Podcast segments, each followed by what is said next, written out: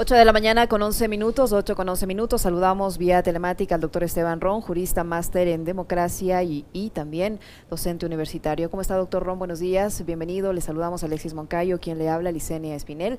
Ayer el presidente de la República, a través de la Secretaría de Comunicación, dio a conocer una misiva que se dirigió a la Contraloría General del Estado, en la que adjunta unos documentos con los que supuestamente pretende desvirtuar estas acusaciones de que tiene aún vínculos con eh, propiedades en paraísos fiscales. Dice que el 20 23 de diciembre, fecha de la inscripción de la candidatura presidencial, el 23 de diciembre de 2020, no tenía ninguna relación de propiedad ni de administración con eh, el banco panameño Banisi, con los fideicomisos estadounidenses Bretton Trust y Liberty Trust, eh, entre otros, ¿no? los que, en los que supuestamente ya no tendría relación. Este comunicado o estos documentos eh, que dice el presidente enviado a la Contraloría General del Estado son suficiente evidencia para descartar totalmente esta presunción o estas revelaciones que hace la investigación de 600 periodistas en el caso Pandora Papers. Buenos días, bienvenido. Muy buenos días, Licenia. Buenos días, Alexis. Gracias siempre por la invitación y por los espacios. A ver, eh, yo creo que hay que analizar un poquito el tema desde todas las aristas, ¿sí?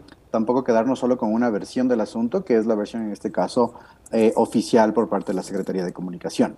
Cuando nosotros eh, aprobamos la consulta popular en su momento, existió y luego se produjo una ley de aplicación de la consulta popular que prohibía a los servidores públicos tener bienes en paraísos fiscales. Pero de esto devienen un sinnúmero de apreciaciones. ¿sí? ¿Qué es lo que pasó? Y hay que relatar un poquito eh, históricamente, historia reciente nomás de, lo, de este examen. En un inicio, cuando se da esta esta desvelación de, documentación de la investigación realizada por más de 600 periodistas de carácter internacional que salpicaba directamente al presidente Lazo y a otros, eh, y otros líderes políticos de, Latinoamérica, eh, la Contraloría realiza y realiza a través de una, de, inclusive de un pedido del propio presidente de la República, eh, dos tipos de exámenes. Un examen a la declaración jurada de bienes del presidente Lazo de inicio de gestión, que no corresponde en este momento, y otro examen especial a lo que son las determinaciones de poseer o no bienes en paraísos fiscales. ¿Cuál es el que corre? El segundo, estimada Licenia. ¿Cuándo se iniciaron estos? No sabemos, porque lo, que, lo único que tuvimos fueron la información de carácter público. Más o menos se estima que el de la declaración de, de bienes sería el 16 del mes pasado, el 16 de octubre, y el examen especial a la, a la propiedad de bienes en paraísos fiscales del 18. ¿sí? Pero no es tan sencillo. Efectivamente, el presidente Lazo ha presentado ciertos descargos respecto de su, de su ya no existencia de propiedad en estos dos trusts, en estos dos fondos, en estos dos fideicomisos en Estados Unidos y de ciertos bancos o de ciertas, eh, y de ciertas compañías en Panamá. Pero la ley va más allá y eso hay que ser clarísimo, ¿sí? La ley de aplicación de la consulta popular establece que se presume propiedad de cualquier persona, de cualquier servidor público que está en este tipo de exámenes cuando existe propiedad de su cónyuge o hijos no emancipados. Y esto responde a un tema de carácter fáctico, que es lo más fácil cuando uno quiere desvincularse de bienes o servicios, dejar a sus personas de confianza de carácter familiar. Eso no implica que se le exima a una responsabilidad o se exima de una responsabilidad a Guillermo Lazo los papeles y los documentos de descargo que ha presentado Guillermo Lazo para efectos de este examen, no sabemos si son suficientes o no. En la misiva que señala la Secretaría Inclusiva de Comunicación, eh, se establece que con eso sería totalmente, totalmente desvinculado de esa propiedad. Pero ojo, que se presume que también sus hijos no emancipados, no creo que Guillermo Lazo tenga todavía hijos no emancipados porque todos son mayores de edad, pero sí de su cónyuge podrían tener implicaciones. Y la ley es clara, los descargos corresponden a la persona, ¿sí? ¿Qué, juego viene en este momento? La Contraloría, a través del examen especial, va a decirle, señor Guillermo Lazo, no solo se presume la propiedad de usted, sino también de su cónyuge, la señora María de Lourdes, y también de sus hijos. Por favor, presenten los descargos. Este examen no es de carácter personal, personalísimo, ¿sí? Sino que puede implicar a otras personas, en este caso, cónyuge e hijos, quienes van a tener que ir descargando todo lo que vaya encontrándose. ¿Cuál es una de las limitaciones de este examen, estimada Licenia y Alexis? es que se tiene que hacer una triangulación solo con las entidades del sector público bancario ecuatoriano. No se puede tener acceso, o al menos la ley así no lo determina, de lo que puede suceder en, otros países. Sin embargo, también hay que ser claros porque ya vi ciertas voces que trataban de escudar este tema, es decir, solo se puede hacer un examen a nivel nacional. No, para nada. La ley orgánica de la Contraloría General del Estado señala que la Contraloría puede requerir de apoyo internacional a través del ministerio respectivo. Así que tomarnos un examen como esto tan a la ligera en los tiempos que ya los explicaré no es no creo que se vaya a dar y la Contraloría va a tener un rol súper, súper importante, porque este examen, como les decía, es un examen especial y no es poca cosa. En este examen se pueden determinar o no las propiedades de cónyuge e hijos, no sabemos supuestas propiedades, porque así es como se lo ha establecido, ¿sí? que los beneficiarios de los trusts son los hijos y tal vez su esposa, pero eh, el examen tiene que ser súper pormenorizado y se van a involucrar instituciones estatales como los bancos en general, la superintendencia de bancos y la UAFE, ¿sí? Esas son las instancias nacionales y de ahí la colaboración internacional. Ya veremos. El tiempo está corriendo, estimada Alexis y Licenia. Se establecen por ahí más o menos 70 días término porque hay ciertos tiempos movibles en los cuales se tiene que dar ya un primer resultado. Y otra cosa, el examen está decurriendo porque había también otra voz que decía el examen puede ser archivado. No, este examen no puede ser archivado porque ya fue aceptado como tal y Guillermo Lazo ha presentado una primera serie de descargos. Se tiene, se tiene fecha, doctor. Primero, un gusto saludarle, como siempre, doctor Ron. Eh, ¿Se tiene fecha de cuándo es que la Contraloría empezó con este, con este examen? Y una cosa adicional, porque, digamos, cuando la Asamblea, desde el ámbito de lo político, pretendió convocar a la señora María Lourdes Alcíbar y a los hijos del presidente Lazo, a uno de los hijos, salió, eh, digamos, un, grupo de, gente a opinar en redes y los propios medios de comunicación a sostener el discurso de que con la familia no. Entonces, en este caso, la Contraloría puede incluir, y de hecho a la esposa, como usted lo ha dicho ya, la esposa y los hijos, eh, tienen que ser también auditados por la Contraloría, están siendo auditados ya por la Contraloría. ¿Hay algún, digamos, eh, algún argumento que pueda utilizar el abogado de la familia Lazo para decir, no se metan con María Lourdes, no se metan con Santiaguito, con Luisito, con Pepito? A ver, en ese caso de la misiva que se tuvo por parte del gobierno y que se acompañó en redes sociales, es claro que el presidente Lazo em, responde a la Contraloría y señala que el 14 de octubre se inició el examen. Habría que ver cuándo fue notificado y entiendo que el Contralor Río Frío señaló y dijo en, la opinión pública que fue notificado días posteriores. Por ahí decía, estimado Alexis, entre el 16 y 18 de octubre tuvo que haber sido notificado el presidente Lazo. Hay que hacer una gran diferenciación.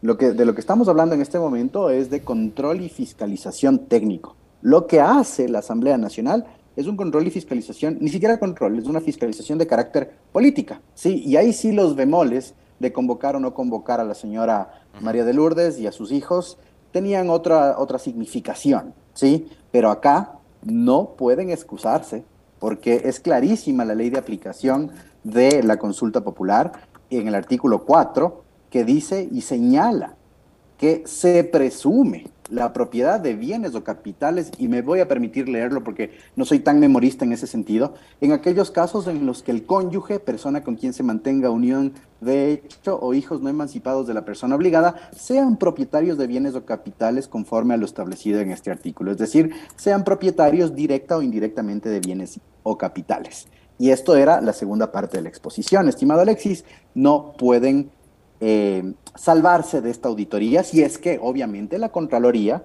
eh, llega a conocimiento o llega a conocer que podrían haber bienes o capitales a nombre de María de Lourdes y de sus, no, eh, sé, creo que son seis o cinco hijos de Guillermo Lazo, ¿sí? Pero hay una cosa súper importante que señalar. Y quiero hacer un parangón con lo que sucedió con, con, el, con Carlos Rabascal en su momento cuando se inscribió a la candidatura. Recordarán ustedes que este protagonista político el señor Aulestia intentó eh, bajarse, perdón por el coloquialismo, la candidatura de Carlos Rabascal diciendo que tenía propiedad indirecta en el Banco de Guayaquil y por ende en Banisi, ¿sí? Y sí, efectivamente, Carlos Rabascal tenía un número muy pequeño ¿sí? de acciones en el Banco de Guayaquil, lo cual reputaba un capital insignificante en Banisi de Panamá. pero ahí había una regulación específica de la Junta Bancaria que señalaba cuándo se presume o cuándo se dice que hay una propiedad eh, directa o indirecta. ¿Sí? Esa es la propiedad indirecta, es decir, que haya una propiedad a través de una tercera persona. Habrá que ver, y esta ley es tajante y dice propiedad directa o indirecta, si es que la cónyuge de Guillermo Lazo y sus hijos no tienen propiedad indirecta en bienes y paraísos fiscales. ¿Qué es la propiedad indirecta, estimado Alexis? Que tengan propiedad a través de empresas, ¿sí? A través de compañías o a través de cual fideicomisos, como ya Licenia lo decía al inicio de la, de la entrevista, los trusts, en eh, en, territorios determinados como paraísos fiscales. Es decir, aquí también se juzga y se va a evaluar propiedad indirecta. Así que el espectro cada vez se amplía. Obviamente, todavía estamos en una etapa en la cual la Contraloría tiene que determinar y empezar a examinar y no sabemos si es que la documentación presentada por Guillermo Lazo lo va a desvincular a él. ¿Qué juego viene en este momento, Alexis? En cualquier examen de, eh, especial de la Contraloría, la Contraloría va a empezar a requerir información, en este caso al auditado o a su cónyuge o hijos no emancipados, y ellos tendrán que ir presentando descargos. ¿sí? En su momento, yo también fui servidor público y tuve apenas un examen de la Contraloría, entonces no, no, fui, requerido de no fui requerido de descargos, pero hay el flujo de información. La Contraloría pregunta, la persona auditada responde en una primera etapa, y después de esto tendrá que haber un informe borrador y determinar si es que específicamente existe, no la destitución todavía, existe propiedad directa o indirecta de cónyuge o hijos no emancipados. Y después de eso, pues aplicar lo que esta ley mismo sanciona, que la máxima autoridad de la Contraloría podría destituir al funcionario, entiéndase presidente de la República, de su cargo por incumplimiento de esta ley. Ese es más o menos el resumen que se puede dar. Lo importante, propiedad directa o indirecta, estimado Alexis. Eh, el presidente de la República, en esta documentación que habría entregado doctor Ron a la Contraloría, debería también eh, demostrar documentadamente eh, que se deshizo, o, sea, se deshizo de estas, de, estas propiedades, pero también documentadamente a quién las traspasó, eh, si las vendió, si las donó, si las heredó, y los beneficiarios de esto pagaron los impuestos correspondientes, esta, esta información debería estar incluida en esta documentación enviada por el presidente de la República. La Contraloría puede solicitar esa información por un lado y por otro podemos confiar que las personas que tienen que hacer esta auditoría, este trabajo al interior de la Contraloría, lo hagan eh, de forma profesional. Yo le pregunto esto tomando en cuenta la serie de situaciones que se han vivido en los últimos tiempos en la Contraloría, donde todavía hay gente muy cercana y que aparentemente está a cargo de esta auditoría, digo muy cercana, eh, Alex eh, Contralor Celi, que está ahora en prisión preventiva por presunta delincuencia organizada, eh, y a la forma como fue eh, puesto en el cargo el actual Contralor del Estado. O sea, hay las dudas o podemos tener la garantía de que estas personas actúen de forma profesional y cumplan con su trabajo al interior de la Contraloría y hagan una investigación. Perfecto. A ver, eh, en este caso, Guillermo Lazo, yo no sé si, porque en la misiva que, que, que, la Secretaría de Comunicación y que se adjuntó pues la respuesta del presidente, no sé qué fue requerido, no sabemos qué fue requerido. Lo que él está haciendo es adelantarse y, diciendo, a la fecha de inscripción de mi candidatura yo ya no era propietario de bienes eh, o servicios en paraísos fiscales y envió esta documentación y se señala específicamente con cuatro entidades, ¿no es cierto? Dos de carácter bancario y dos trusts, dos fideicomisos.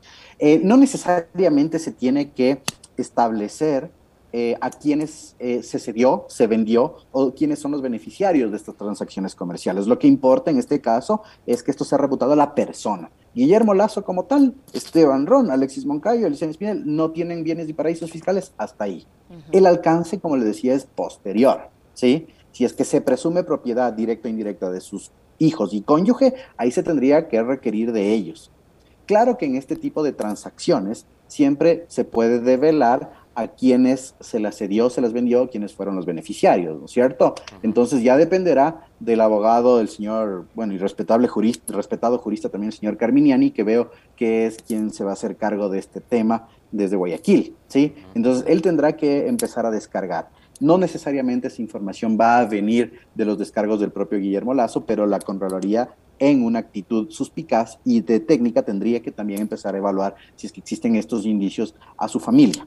Ahora, respondiendo al tema de la institucionalidad del organismo de fiscalización y control nacional, es bastante complejo, ¿sí? No sabemos la institucionalidad, y digo, no sabemos porque ni siquiera eh, ustedes como periodistas, yo como, en este caso, docente, porque no, no ejerzo la profesión, pero se tiene que hacer algo de análisis institucional y político, eh, no sabemos cuáles son los vestigios o los rezagos de lo que usted señalaba, Licenia, si es que eh, todavía existen manos o no existen manos del contralor, del excontralor Pablo Celi, inclusive del excontralor Carlos Poli, y la independencia como tal de la Contraloría. Entonces, eh, no se sabe, es, es, una variable de estas incontroladas dentro de la administración pública que no sabemos cómo va a actuar. Lo importante, estimada Isenia y Alexis, es que exista, no se puede hacer tampoco una veeduría pública, no se puede, eso hay que ser clarísimos, es un organismo de control y a veces controlar al control viene a ser pues una un, tema antagónico, pero sí se puede empezar a ver qué es lo que está sucediendo al interior de este examen. Y creo que lo lógico sería que así como el presidente nos dijo a los ecuatorianos que está descargando, sean presentados por él mismo, porque él es el único que puede hacer pública esta información, que está siendo requerido, ¿sí? y de quién está siendo requerido y respecto de su esposa o de sus hijos y en qué sentido él va descargando si es que quiere hacer pues algo muy transparente como ha iniciado con estas misivas. Eh, el tema de la Contraloría, estos exámenes son hiperespeciales, ¿sí? hiperespeciales porque se tiene que tener conocimiento técnico de lo que son transacciones comerciales, transacciones fiduciarias e inclusive transacciones de carácter internacional para poder realizar la red que eh, la red transaccional, ese es el nombre técnico, que eh, podría reputar una responsabilidad o una propiedad a las personas que ya tanto hemos mencionado a lo largo de esta entrevista. Así que los funcionarios no pueden ser auditores generales, sino que tienen que ser auditores de carácter bancario y comercial. Es que la Contraloría sí cuenta con estos auditores, inclusive con experiencia internacional. Ahí va a tener muy, muy, muy, hay que tener muy en cuenta el rol de la jefa de equipo, así como de la dirección establecida eh, para este caso. ¿sí?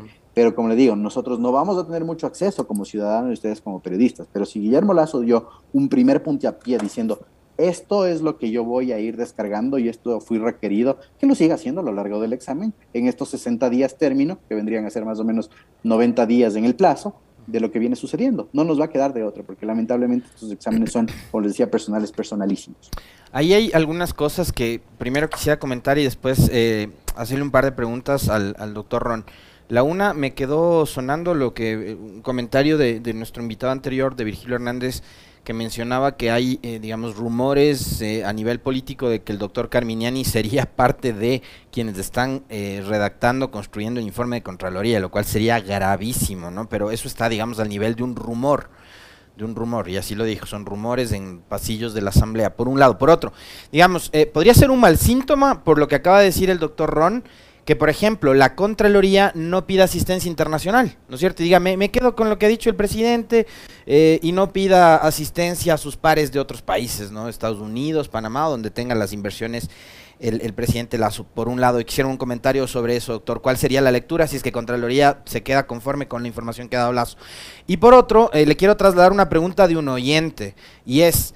Eh, al, pacto eh, al pacto ético este que está en vigencia a partir de la consulta del 17, tienen que también, eh, digamos, digamos, les afecta, les llega, les alcanza a funcionarios como ministros, secretarios de Estado, embajadores, porque también, digamos, en el entorno del presidente Lazo hay gente que tiene sus inversiones o aparentemente tendría sus inversiones afuera en paraísos fiscales.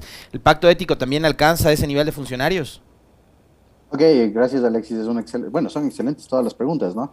El tema del carácter internacional ya hemos visto que la Contraloría previamente, así como la Fiscalía, cuentan con convenios de cooperación de carácter internacional. Y al menos después de terminado el examen en los componentes nacionales con el sistema bancario, se debería tratar de exigir información. Pero ojo, Alexis, esto es prerrogativa de la Contraloría. Es decir, si del examen de carácter nacional se sospecha que algo puede haber de carácter internacional, ahí debería activar. Eso sí, hay que ser respetuosos y objetivos en, la secuencia de actos que podrían darse. Eh, las apreciaciones del doctor Hernández, pues eh, sí, como tú bien lo señalas, son rumores de pasillo, yo no trabajo en la asamblea ni, ni, ni, tengo cercanía con ninguno de los asambleístas o asesores, tal vez amistades por ahí, pero no he escuchado de esto, ¿no? Sería gravísimo, sería gravísimo que se ponga en tela de duda la, la imparcialidad y la tecnicidad de ese informe al señalar que el propio abogado del presidente está trabajando con la Contraloría para la elaboración de ese informe. Nos podremos dar cuenta si es que lo hacen público, porque los informes de Contraloría en este caso tienen que ser, como les decía, eminentemente técnicos y seguir dos cosas, una secuencia lógica y una motivación con todos los elementos que determinen una responsabilidad.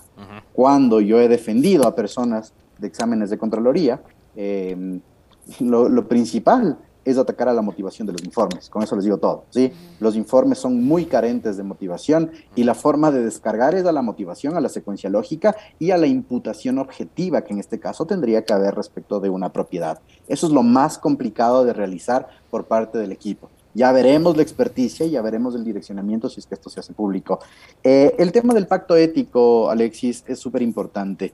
Y hay que decir una cosa, el artículo 1 de la ley eh, de aplicación de la consulta popular establece que las personas que ostentan una dignidad de elección popular eh, están sujetas a este control. Las personas que son consideradas además como servidores y servidoras públicas en los términos que la Constitución y la ley lo determina, es decir, a las personas que son de libre nombramiento, pero también de carrera. Y finalmente a las personas que son candidatas. Existen, existen obviamente eh, ciertas excepciones que tienen que ver con la lógica, como tú señalabas, del servicio exterior. Y la propia ley, nuevamente, estimado Alexis, establece ciertas excepciones. Y en este caso, eh, habla de los funcionarios del servicio en el exterior, para ponerte un ejemplo, que desarrollen una misión en una jurisdicción diferente. Y es muy normal esto, ¿no? Imagínate que exista, y por ley, además de del servicio público exterior y, la ley de, del, bueno, la, ley que rige el tema de la actividad consular establece que los funcionarios, inclusive para temas de fiscalización, tienen que abrir una cuenta en los países en los cuales están ejerciendo pues su misión diplomática, ¿sí? También pues hay otras excepciones que tienen que ver con becarios, que es lógico, que sean estudiantes, becarios o funcionarios que estén fuera del país y obviamente a los asambleístas, a los asambleístas que están en o que pertenecen, están en representación de las circunscripciones especiales del exterior porque se entiende que ellos vivieron fuera del país y muchas veces pues dentro de, de las jurisdicciones donde ellos ejercen es preferible tener una sus, sus cuentas fuera del, de los países, como siempre ha sido Panamá es el caso, ¿no? Y hasta ahí, Alexis, las excepciones, es decir, que los funcionarios de libre nombramiento y en este caso del jerárquico superior que ejercen eh, cargos de representación alta, hablemos de el gabinete ministerial o las carteras de Estado a través de subsecretarías, también inclusive se les, se les exige esto, ¿no? A través de declaración juramentada. Te pongo un ejemplo mucho más sencillo. Como te digo, yo no niego jamás que fui servidor público y mientras ejercí el, el servicio público, anualmente o cuando iniciaba o era cambiado de cargo, tenía que presentar mi declaración juramentada eh, de no tener bienes y capitales en eh, en, paraísos fiscales, ¿sí? Entonces eso ya viene eh, a lo posterior. Y todos los, todos los servidores públicos que inician o iniciaron carrera, o los que son nombrados y fueron nombrados en el periodo de Guillermo Lazo eh, desde el 24 de mayo, también de ley fueron requeridos de esta declaración. Así como tú declaras, estimado Alexis, para iniciar una gestión en la Contraloría, es decir, haces tu declaración de bienes a la par. La institución te exige que pongas esta declaración de que no tienes bienes en paraísos fiscales. Te pongo otro ejemplo. El caso de Juan Carlos Holguín, ¿sí? Se rumoró mucho de que Juan Carlos Holguín no tenía, tenía bienes de su actividad económica, que obviamente es internacional, por las representaciones futbolísticas de carácter internacional, iba a tener pues bienes y, o, capitales en, paraísos fiscales. Y por eso él no entra en una nómina regular de, eh, de, la presidencia de la República, sino es un representante de honorem. ¿sí? Ese tipo de cosas tienen que ser consideradas, pero todos los servidores públicos de cualquier escala son fiscalizables de esto. ¿Y pero fue, pero fue este candidato en el 2019 alcalde de Quito y ya estaba en vigencia el pacto ético desde la consulta del 17. Así es. ¿Y, dónde estuvo ahí? ahí? es diferente, ahí viene el tema de cargos y descargos. Ah, ya. Si es que se tenía evidencia, más o menos, por eso me gusta ejemplificar siempre, Alexis, con el caso de, Carlos Rabascal. Si se tenía evidencia de que Juan Carlos Holguín tenía bienes o capitales en paraísos fiscales, las personas eh, o sus adversarios tenían que haber impugnado su candidatura ante las instancias correspondientes, ¿sí? Y ahí se entiende que se hace el control y fiscalización, pero ojo, si es que Juan Carlos Dolguín hubiese sido electo como alcalde de la ciudad, de ley, de ley iba a suceder este tema de la fiscalización posterior, ¿no? Pero porque no, no, no, uno no en, el ámbito electoral, que ahí sí te puedo hablar con más experiencia, en el ámbito electoral es, eh, es un tema de cargo y descargo, pero eso no merma la responsabilidad del candidato que luego es electo y sigue incumpliendo esta norma, porque puede ser destituido.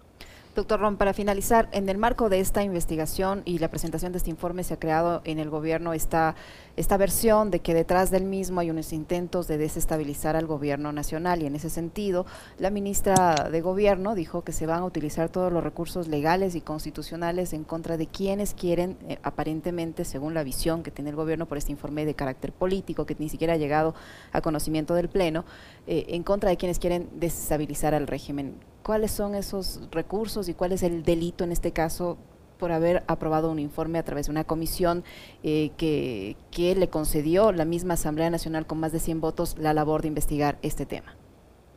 Yo creo que son declaraciones exacerbadas de la ministra Vela, estimada Licenia. Exacerbadas, no quiero decir de desconocimiento porque es colega en el ámbito del derecho, sí, exacerbadas y creo que mal asesoradas por parte de sus departamentos correspondientes. Pero yo fui muy crítico de eso y también decía, ¿cuáles son estas herramientas? La una es trabar al, al, sistema de administración de justicia, fiscalización y control a través de mecanismos constitucionales como acciones de protección o denuncias, ¿sí? En el ámbito, en el ámbito penal de quienes están ejerciendo una labor. Y como tú bien señalas, estimada Licenia, está la aprobación y para no entrar en los desdenes del informe, que tengo que decirlo, yo también he revisado, tiene muchas falencias, ¿sí? Eh, para no entrar en el contenido del mismo, pues los asambleístas estaban realizando un tema de fiscalización y control ordenado por el propio legislativo y con plenas atribuciones y funciones, así como de la legitimidad que tanto ha hablado. Creo que los mecanismos constitucionales y legales de la desestabilización no están dentro del control político, porque el control político justamente es un control que se tiene que hacer al interior del gobierno, en cualquiera de las funciones del Estado. La desestabilización es externa al gobierno y si de este informe salen consecuencias de carácter, no sé, terrorista tal vez, haciendo una exageración y que con este informe se quiera realizar o trabar las labores normales de gobierno. Entonces yo creo que no, que, no va por ahí. Las herramientas con las que cuentan, ninguna, definitivamente ninguna. Control y fiscalización de la Asamblea es independiente, ¿sí? Salvo que exista una traba. No sé si se quieran referir nuevamente al mecanismo de la muerte cruzada, ¿sí? Señalar que la Asamblea está realizando un bloqueo, pero no está realizando un bloqueo realmente porque el, bloqueo es de carácter legislativo. Eso también hay que ser eh, muy enfático. El bloqueo que la Asamblea Nacional podría hacer de las iniciativas gubernamentales del Ejecutivo son de carácter legislativo, nada tiene que ver el control y la fiscalización porque son independientes. Y como te digo, la otra, Licenia, es que empiecen a trabar la labor de la Contraloría a través de acciones de carácter constitucional. Eh, ya vi también, lamentable, es lamentable que que existan eh, ciertas voces que esas sí son desestabilizadoras del ordenamiento jurídico nacional, ¿sí? que no dejan que el ordenamiento jurídico esté ahí para lo que está, como la de Andrés Páez, no tengo ningún problema en decirlo, ¿sí? Eh, que realmente el ordenamiento jurídico está para controlar otro tipo de cosas, pero ya se está, eh, no sé, exacerbando el señor y diciendo que, hay un delito por parte de los asambleístas y tanta cosa, no estaban haciendo cumpliendo sus funciones y atribuciones. Imagínense, dice Alexis, si es que los asambleístas, por más escueto, por más feo que sea ese informe y con tanta cosa que se le ha dicho, no hubiesen cumplido con dicho informe. ¿sí? Ahí ellos hubiesen estado incumpliendo funciones y hubiesen Podrían ser destituidos de, ellos. Exactamente, Alexis, ya lo has dicho. Entonces yo creo que hay que simplificar las cosas, ¿no? Y como les digo, estas declaraciones de exacerbadas, de ya vamos a utilizar los mecanismos constitucionales y legales de inventarse por ahí una demanda y una denuncia, ya no viene bien al país. Sí, ya no viene bien al país. Si yo tengo mecanismos constitucionales y legales, los digo. ¿sí? ¿Qué les queda? Soy súper directo, Alexis Dicenia. Trabar el sistema de, fiscalización y control de la, de la Contraloría a través de acciones constitucionales, acciones de protección, ¿sí? Porque la Contraloría tiene sus propios recursos, además, hay una defensa en la Contraloría. Si en este caso el presidente Guillermo Lazo y el abogado Carminiani no están de acuerdo con los resultados de dicho examen, existe un recurso ante la propia Contraloría y existe también un recurso ante la jurisdicción contenciosa administrativa, ¿sí? Y por otro lado, ya vimos lo que pasó, por ejemplo, con las declaraciones de fraude y con estas denuncias que a veces no van de acuerdo a la realidad, ¿no es cierto? Entonces ya vimos en qué quedó la denuncia de Yacu Pérez, ¿sí? Creo que la denuncia de Andrés Páez irá por el mismo camino, porque para denunciar tengo que tener elementos y que son elementos que luego se convertirán en evidencia y que esa evidencia luego serán pruebas. De eso, nada, estimado Alexis y Vicente. Perdón que sea tan tajante, pero si me, a mí Vale, esa aclaración está perfecta. Muchísimas gracias, doctor, por, por su tiempo, por la información que nos ha proporcionado. Siempre muy ilustrativo conversar con usted. El doctor Esteban Ron, jurista, docente universitario que ha estado con nosotros. Ya le vamos a invitar al doctor Ron más adelante y le comprometo de una vez de entrada, además, la felicitación por la publicación del libro El Sistema Electoral para hablar sobre un tema que a mí me apasiona, que es justamente el, del Código de la Democracia y unas reformas que son necesarias para el futuro y para la sostenibilidad y el fortalecimiento de la democracia. Así que está pendiente eso, doctor Ron, le mando un abrazo.